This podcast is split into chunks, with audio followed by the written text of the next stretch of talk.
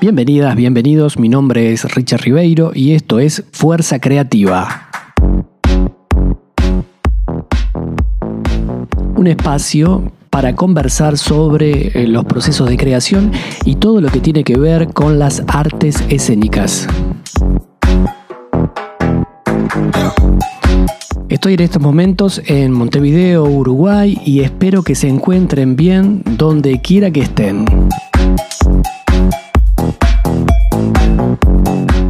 En el capítulo 15 de Fuerza Creativa vamos a seguir hablando con Roberto Suárez. Si no escuchaste el capítulo anterior, no te lo pierdas porque es realmente interesante. Ahí Roberto hablaba un poco de su visión en el teatro, de cómo él piensa el arte escénico. Hacemos en este capítulo un pequeño compendio rapidito y vamos a la pregunta inicial que es, Roberto Suárez, ¿cómo arma las tramas?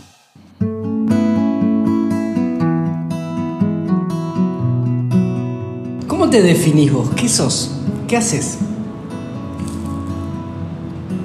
Defino como actor. En- en yo pienso el teatro también como una totalidad y en esa totalidad entra, entra todo, no es, no es que sean ramas tan distintas. Pero imaginemos que existe la primeridad, la segundidad y la terceridad. Se genera el efecto de la simpatía, siento con.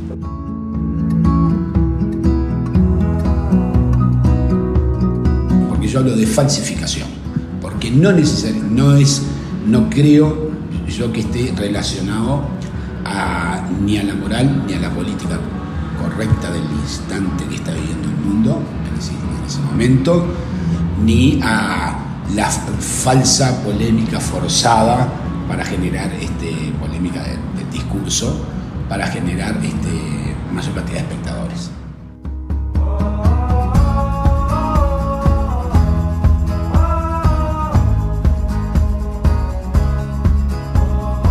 ¿Qué es la trama y cómo la armás vos, la trama?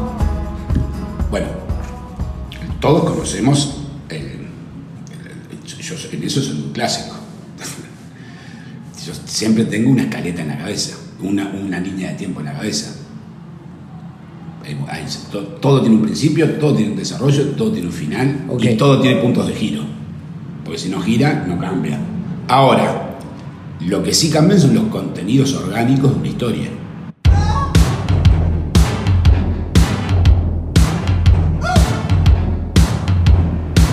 Pero hay distintas escaletas que uno puede agarrar de, de distintas obras o de distintas... Pero todo tiene un principio, un desarrollo y final, por más que me pongas el final. Vos al a- ahí te vas a Aristóteles. al- No, al- te voy a poner un ejemplo. Este, Tarantino, Sí. te puede empezar por el final. Sí. Sigue siendo un principio. Para vos, Es un principio. aunque desordenes el tiempo... Vos vas a empezar por un lugar. ¿Por qué empezás por ahí?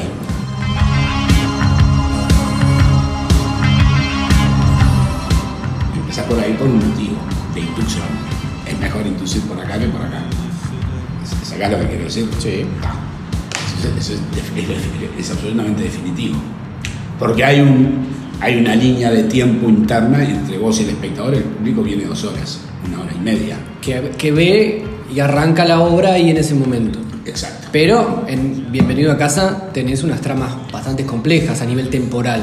Sí. Porque hay personas que están viendo una cosa Sí. que después vieron Sí. que y entonces hay una, una cosa Igual de- estaba la estructura esa. Siempre la estructura de fondo está.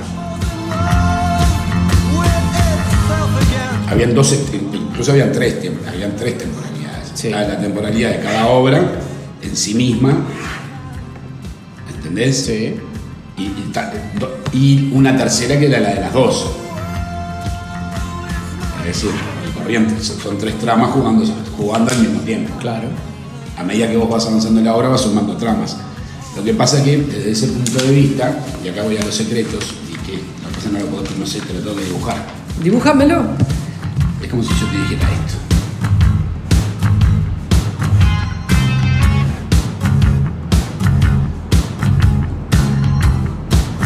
El actor conoce todo, ¿verdad? Sí. Conoce toda la historia. No necesariamente así el personaje. ¿Estás de guarda. Sí. Porque si no hay, perso- hay personajes que sí. Entonces yo te dije, ¿qué sucede? Se empieza una obra y el, el espectador solo conoce lo que vos le mostrás y decís. Lo no que, conoce. Lo que, lo que no vos mostrás lo que va descubriendo. Exacto. Entonces, nosotros tenemos que en un principio quizás hay un actor que solo conoce esto, igual que el espectador. Sí. Pero tenemos uno que tiene más información que ese, que conoce esto. Ajá. El actor conoce el todo, por eso tiene la estética, por eso sabe a dónde ir, no es un inconsciente, tiene muy claro cómo inducirte, cómo llevarte, cómo ignorar la información para que cuando entre... Claro, vos decís, el actor sabe que es una escenografía, que tiene que entrar por un lado, sabe que por el otro y que el va a venir no después tiene tal que, cosa. el actor no tiene que creer en la historia, el actor tiene que creer en el juego.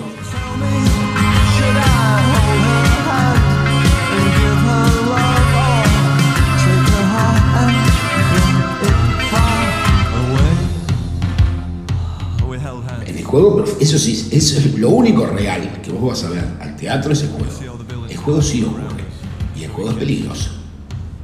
Ahí sí entramos con el peligro, ahí entramos con... Porque el juego es donde entran determinadas tensiones y puede pasar lo inesperado. No la, no la yo no me voy a creer nunca que el tipo es un astronauta o, que es, o que es un príncipe. No me lo voy a creer. Lo que pasa es que sí me creo el juego, donde yo me creo el juego es mucho más peligroso. Buen sentido, Sí. en el sentido de trapecista. Pero el trapecista se puede caer de verdad. Te le voy a contar.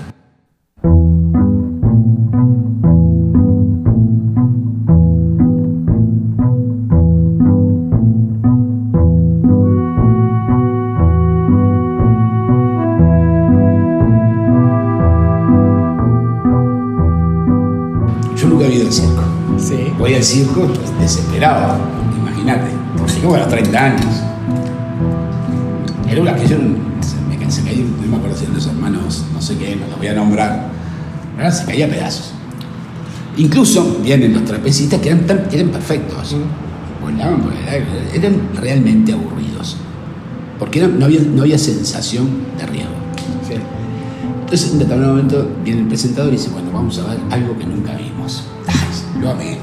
Empezó la trama.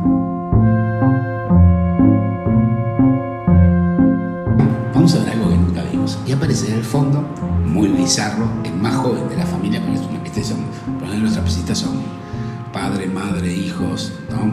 Bueno, en el, vie- en el viejo circo, ¿no? Circo bizarro. Cae vestido de Superman. Está bizarreado. o sea, Sí.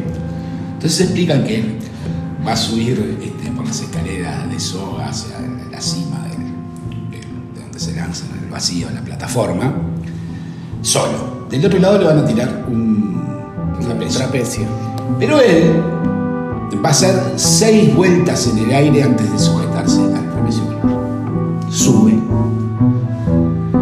Se un, dos, tres, le tira el trapecio, se tira, hace dos vueltas, cae, cae mal. ¿Mm? Vos ves que cae como. eh, Pero había red. sí, Sí. pierde, no importa. Cae mal, como que se arriman a la red. Y el presentador dice: No, bueno, disculpen, estas cosas pasan en el circo. A veces está el error, este, es muy peligroso, no no se ensaya mucho, pero estas cosas pasan. Vamos a pasar otro número. La madre del muchacho se acerca al presentador, le dice algo al oído y dice: Bueno, lo va a intentar de nuevo. Un aplauso, por favor, lo va a intentar de nuevo, va a arriesgar nuevamente.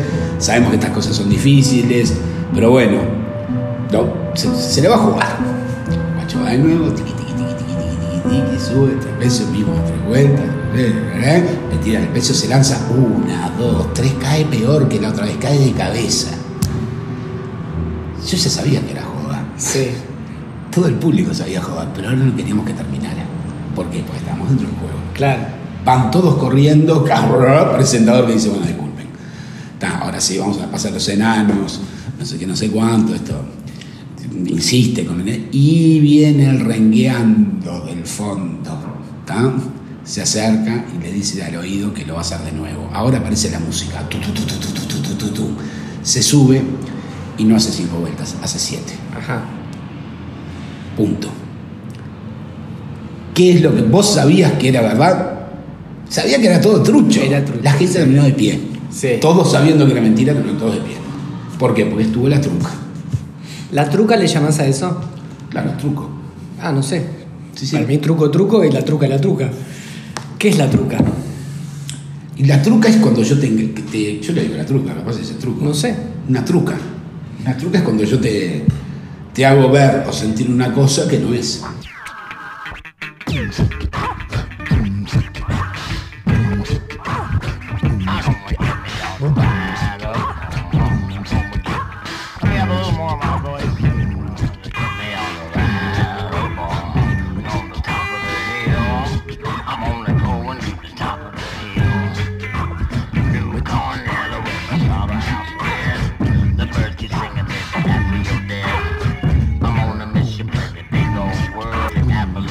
¿Vos pensás que, que en el mundo está- hay mucho de eso? ¿O solamente en el ámbito del teatro? Bueno, yo me dedico a esto. yo, me, yo, estoy- yo me dedico a esto. Bueno, pará, lo que te diré ahora pues te quiero volver a esto. Sí, a la gráfica. Entonces, a medida que va pasando la obra, el- esto, esto tiene una gráfica de conocimiento. Sí. El público va adquiriendo más información. Sí. A veces puede pasar que se escapa un- esta última línea, que es imposible describir a quien esté escuchando esto. Sí. Esta última línea se escapa y esta información aparece por acá. ¿Sacás lo que quiero decir? Sí. Esa es la- vos ahí, tu, tu, tu inversión en cómo armás la trama para mantener el suspenso, Sí. para mantener la, la sugestión.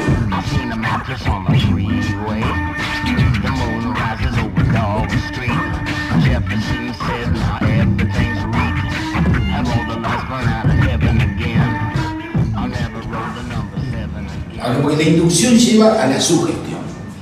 Ahora pasa que llegamos al segundo punto. La inducción primero, la sugestión después. Claro. Porque la sugestión es. Ah, ya es un grado más. Ya es un grado más. Porque yo ya no puedo estar sentado en la espalda en, el- en el- en la butaca contra atrás. Sí. Porque empezó el peligro.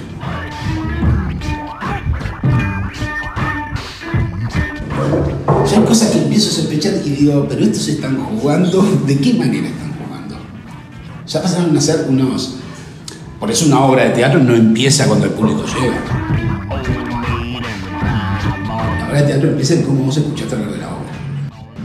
Ya, ya empezó la inducción.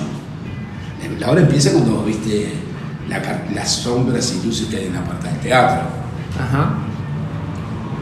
Todo, hay una, hay- una, re- una relación absoluta en, cómo leíste la entrevista y lo que dijeron. Cómo mintieron bien en esa entrevista para, para irme llevando hacia donde yo, yo creo que uno de los grandes maestros de eso es, Herzog.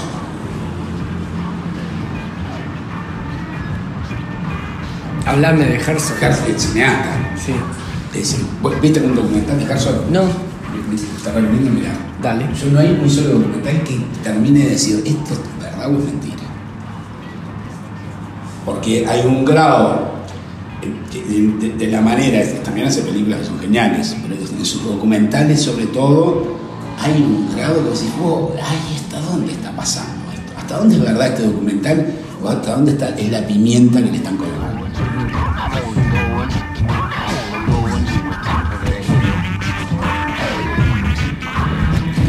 La sugestión. Vos estabas hablando que después de la inducción viene la sugestión. ¿Cuál es la diferencia? ¿O Con la, es? con la sugestión vos ya perdiste eh, eh, la temporalidad. Si se logra la sugestión, ya no importa si la hora es de dos horas o de tres horas. O de media hora. Vos ya entraste. Ya entraste en el tubo ese. Sí, en el tubo. inducción, sí, entrar en, la, Claro. en el tubo. La inducción te acerca al tubo. Sí. La sugestión te mete. Ya estás Es adentro. en el tubo, claro, estás en el Y medio del empezás tubo. a ver cosas, empezás a. Claro. Sucede entonces que vos a veces tenés. Eso a veces está el des- Porque también hay un, hay un. Hay un cansancio muy grande del público que hay que tener en cuenta. Porque está- hay, una, hay una energía psíquica en escenario y en el espectador. El espectador está poniendo sus cosas. Si lo atrapa, si no, estás mirando Si el la reloj. atrapa es un, es un espectador de una televisión, es una embolia, se puede ir al baño, volver que es lo mismo, no te importa, ya está, no funciona. Si no funciona esto, no funciona nada. Stop and get me on the ride. Stop and get me on the ride. I'm only going to the top of the hill.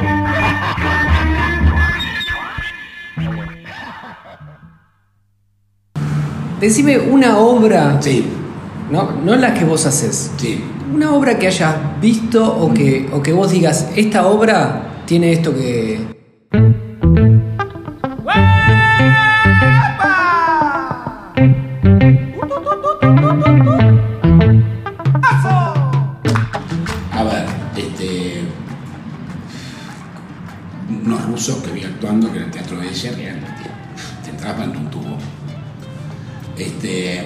pasa mucho, este, me pasaba en una época con eh, eh, eh, Máquina Hamlet, en una época de, de- de este director. ¿De Veronese? Una época, una época de Veronese. Me pasa con la lectura de Veronese. Perdón. Me pasa además leyendo Veronese. Yo creo que Veronese es un. Es, sobre todo en muñeca. eh, bueno, artista, por supuesto. Este, pero en muñeca. Muñeca de prueba. Sí. Yo creo que es el. Es, el, es, uno de, es, uno de la- es una de las evoluciones de la dramaturgia mundial.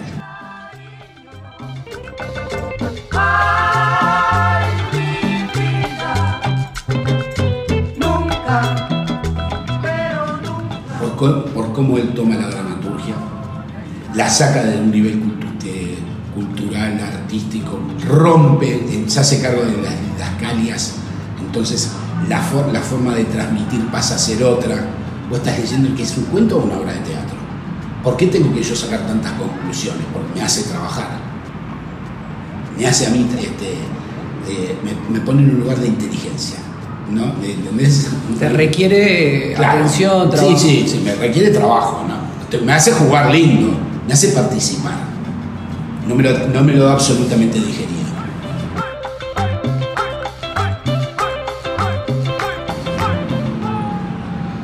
Sé si te respondo por ahí. Sí, sí, me respondes. Y él ha, ha trabajado un montón de, de adaptaciones de, otros, de otras dramaturgias y las ha cambiado. A veces mucho, a veces poco, Sí. ¿no?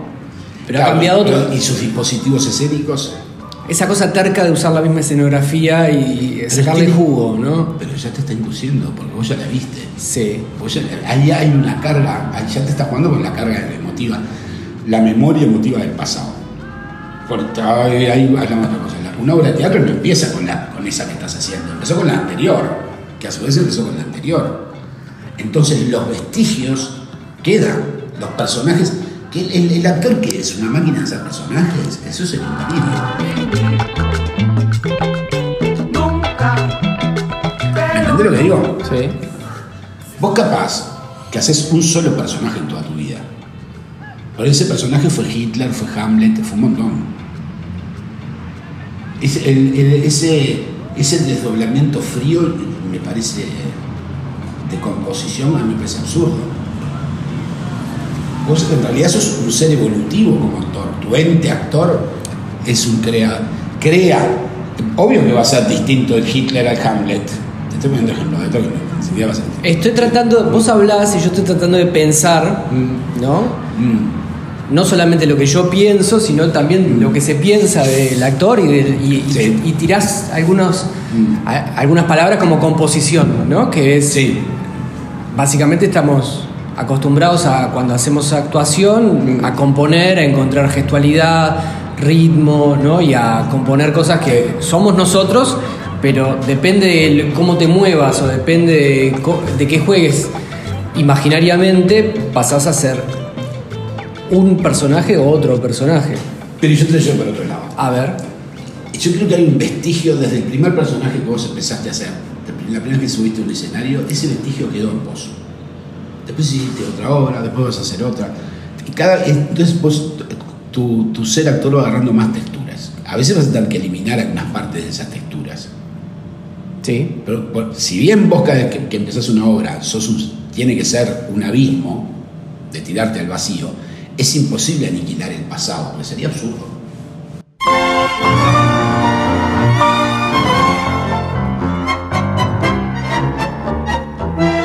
un pedazo de barrio allá en Pompeya, durmiéndose al costado del terraplén. Un farol balanceando en la barrera. Bueno, o no. No, no hay forma. No hay forma. ¿Entendés? No tiene sentido tampoco, no sería bello. Sí, es cierto eso, pero también somos una transformación ¿Vos constante. cuando vas a ver a te- vamos, vamos a estrellas para, para hablar de- Vamos a estrellas. Vamos a estrellas. Vos vas a ver a William Dafoe. Sí, A vos William Dafoe te encanta, sí, ¿no? Sí. Obvio que a veces que hacen distintas cosas. sí. Pero hay una esencia de William Dafoe.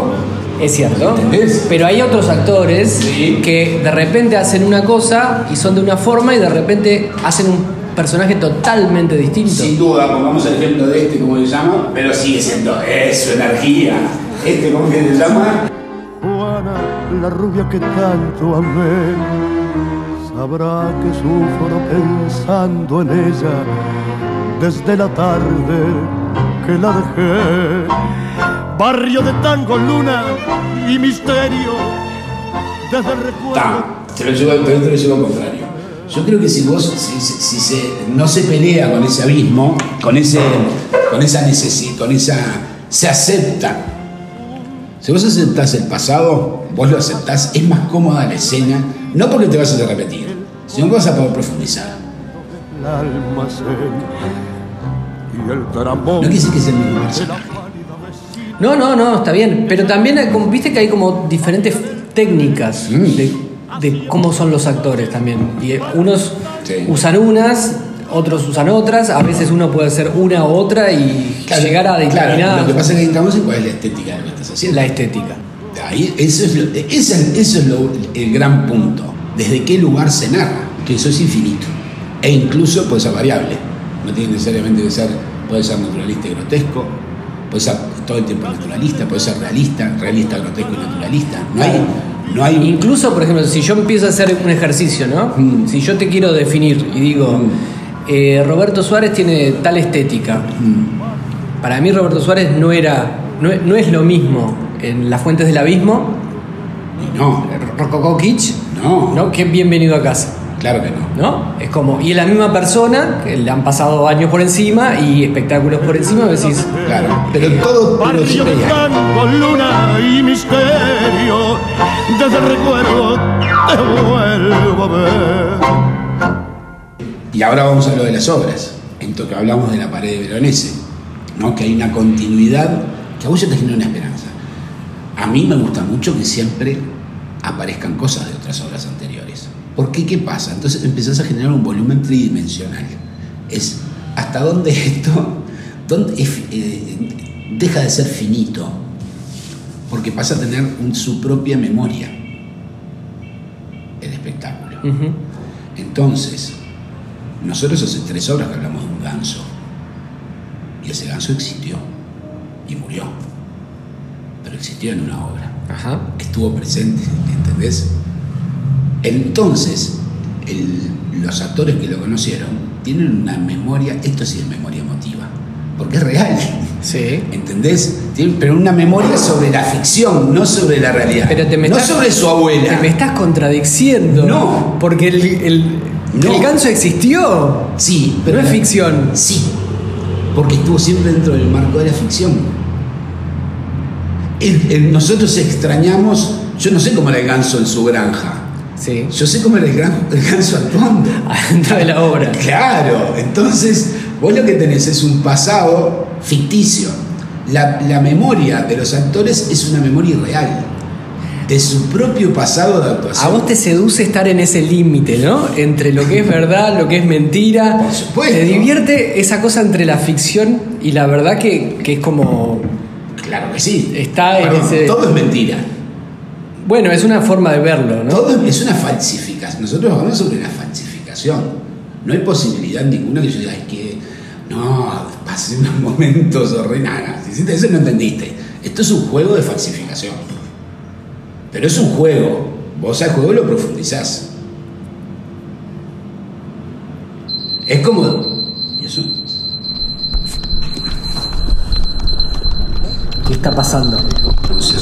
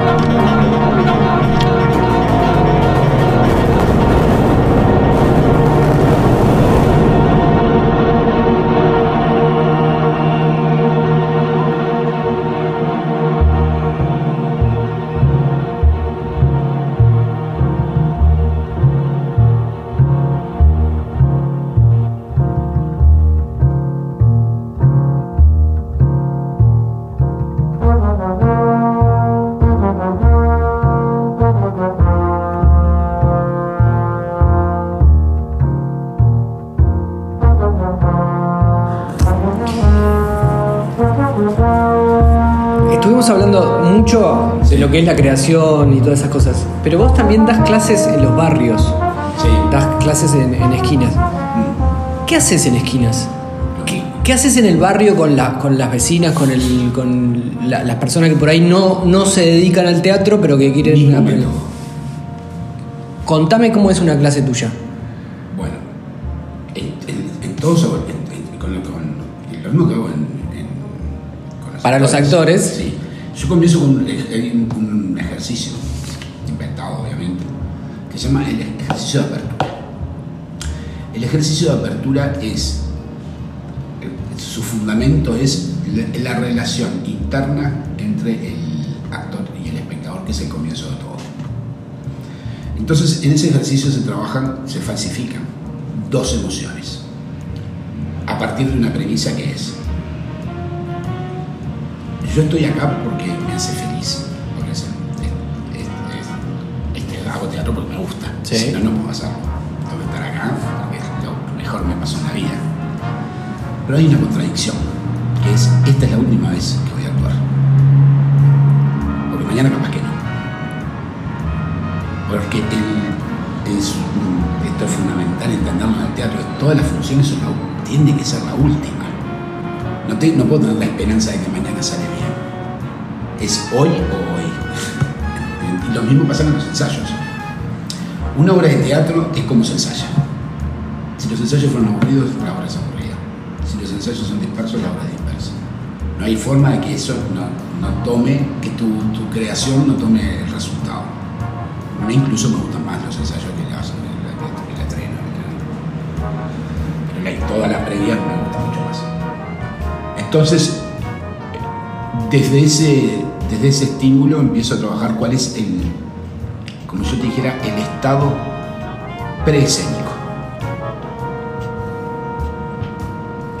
En el que yo tengo, puedo moverme de, un- de una emoción, jugando, no es personal, de, de una emoción de máxima felicidad por estar en el lugar que más me gusta, pero al mismo tiempo se genera la saudade,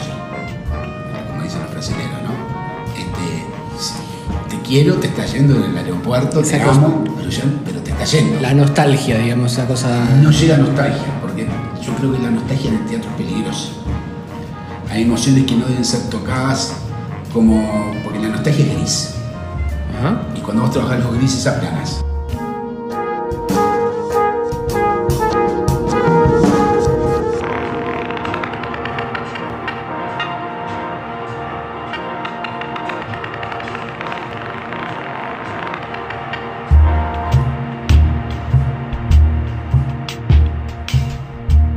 ¿Y la saudachi?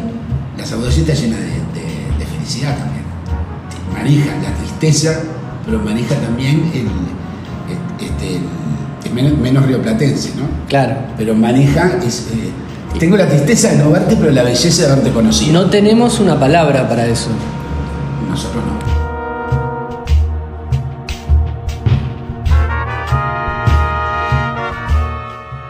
Entonces, a partir, de las- a partir de eso, es que empieza la convivencia en el escenario.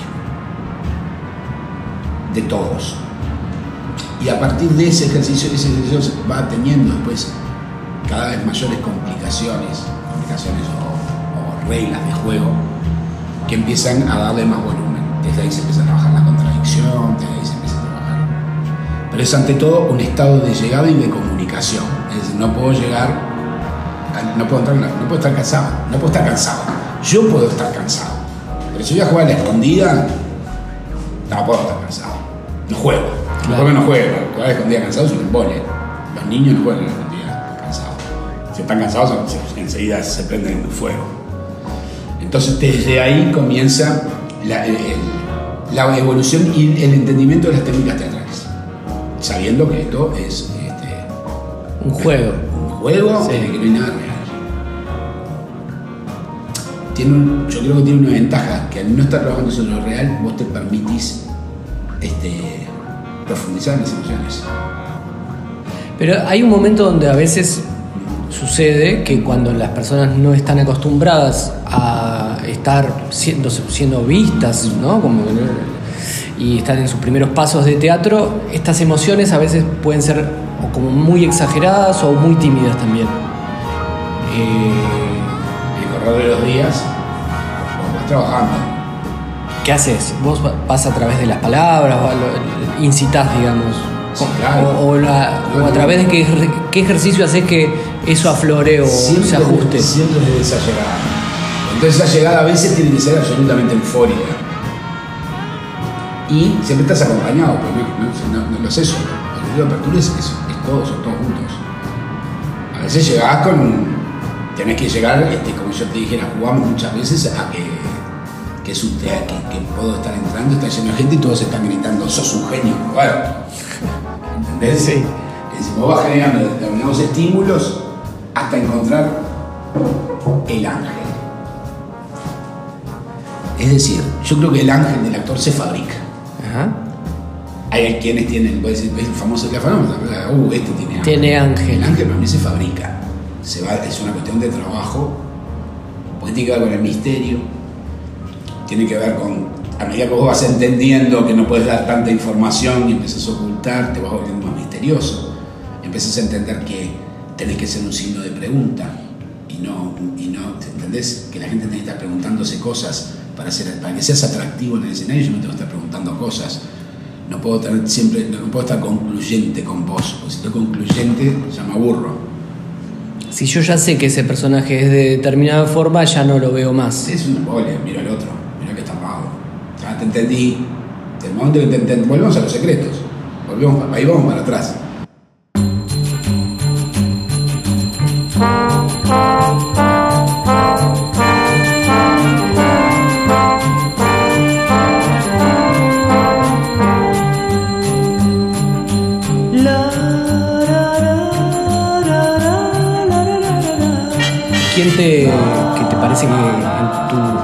Tu trayecto de vida a nivel de, de teatro te hizo un clic, te cambió, te, colocó en otro lugar o vos lo seguiste Bueno, a nivel de referente, digamos?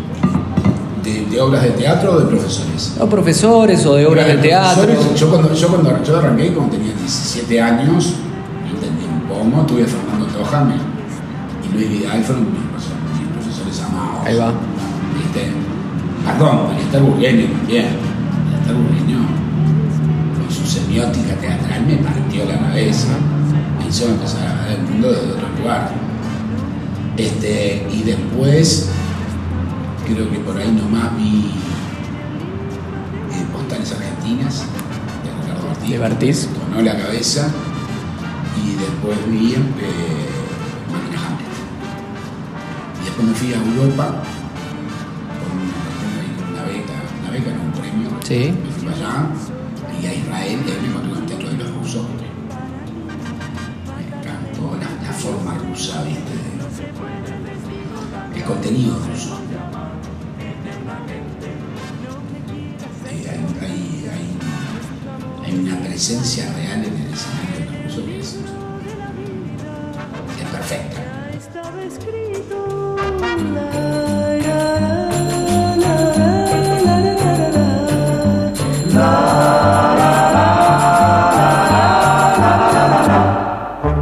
Es ahora tu pesadilla más fuerte? Tu, te- tu próxima creación, digamos.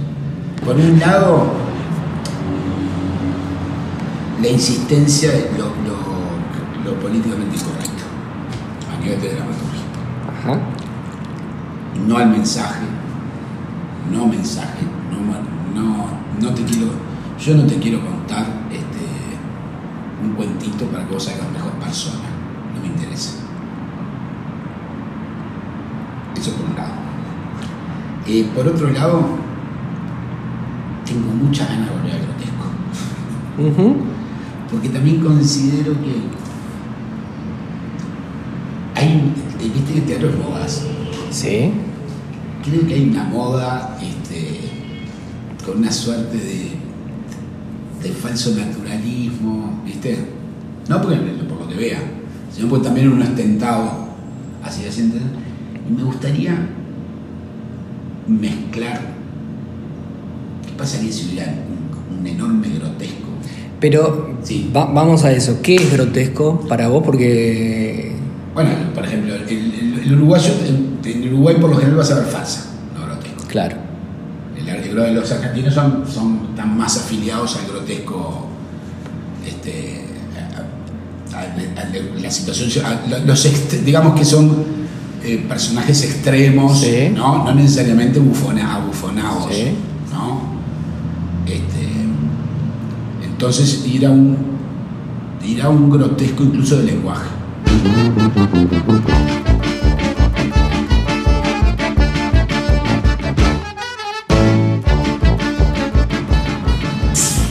Porque en Argentina lo que tenés es, es todo el- eh, lo que es grotesco de 1920, 1930, Disépolo y todas esas cosas.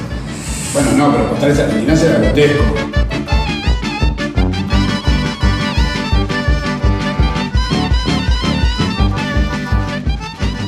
El cartoon era grotesco también. Ahí, Eh, terrenal. Terrenal ¿Vos le llamás grotesco a eso? Y tocaba. Tenía un, sainete- era un sainete, tocaba el sainete, pero había un grotesco. Bueno, pero Porque es- había clown, esa es la había mecanismos de clown, etc. Pero en definitiva, ¿y vos te referís a qué? ¿A ese tipo de grotesco?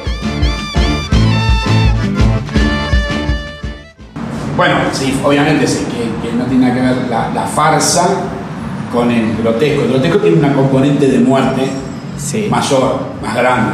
Tiene esa, esa componente entre lo gracioso y lo, y lo triste también. Y la muerte. Y la muerte, Hay sí. una cosa, hay una muerte ahí sosteniendo el todo del grotesco, me parece. ¿Y a vos te parece que es algo que te gustaría volver? ¿O te parece que, podría, que podrías explorar? Explorar.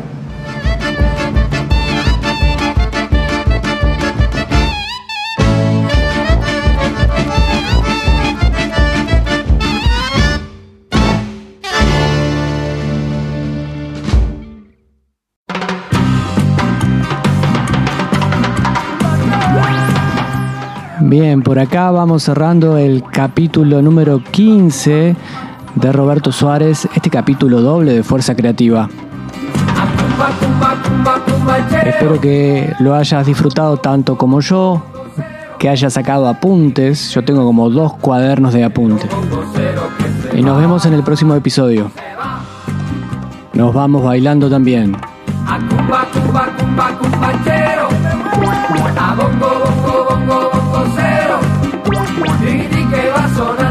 Sonando el cumbachero, bongo cero que se va, se va.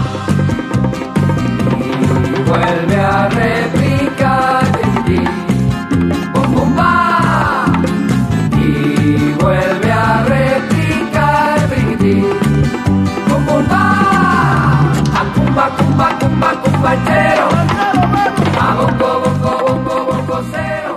Quiero contarte que tengo un perfil en la plataforma Patreon, que es una plataforma que ayuda a los artistas a recibir colaboraciones de las personas. Si te parece que está bueno el trabajo que hago y querés colaborar, allí podés hacerlo. Tenés opciones desde 3 dólares en adelante. Como ya sabés, toda monedita sirve. Si querés saber más sobre mi trabajo, podés visitar la página www.richardribeiro.com. Bueno, nada más. Nos estamos viendo, oyendo o leyendo. Que tengan una buena vida y si es creativa, mucho mejor. Hasta la vista, terrícolas.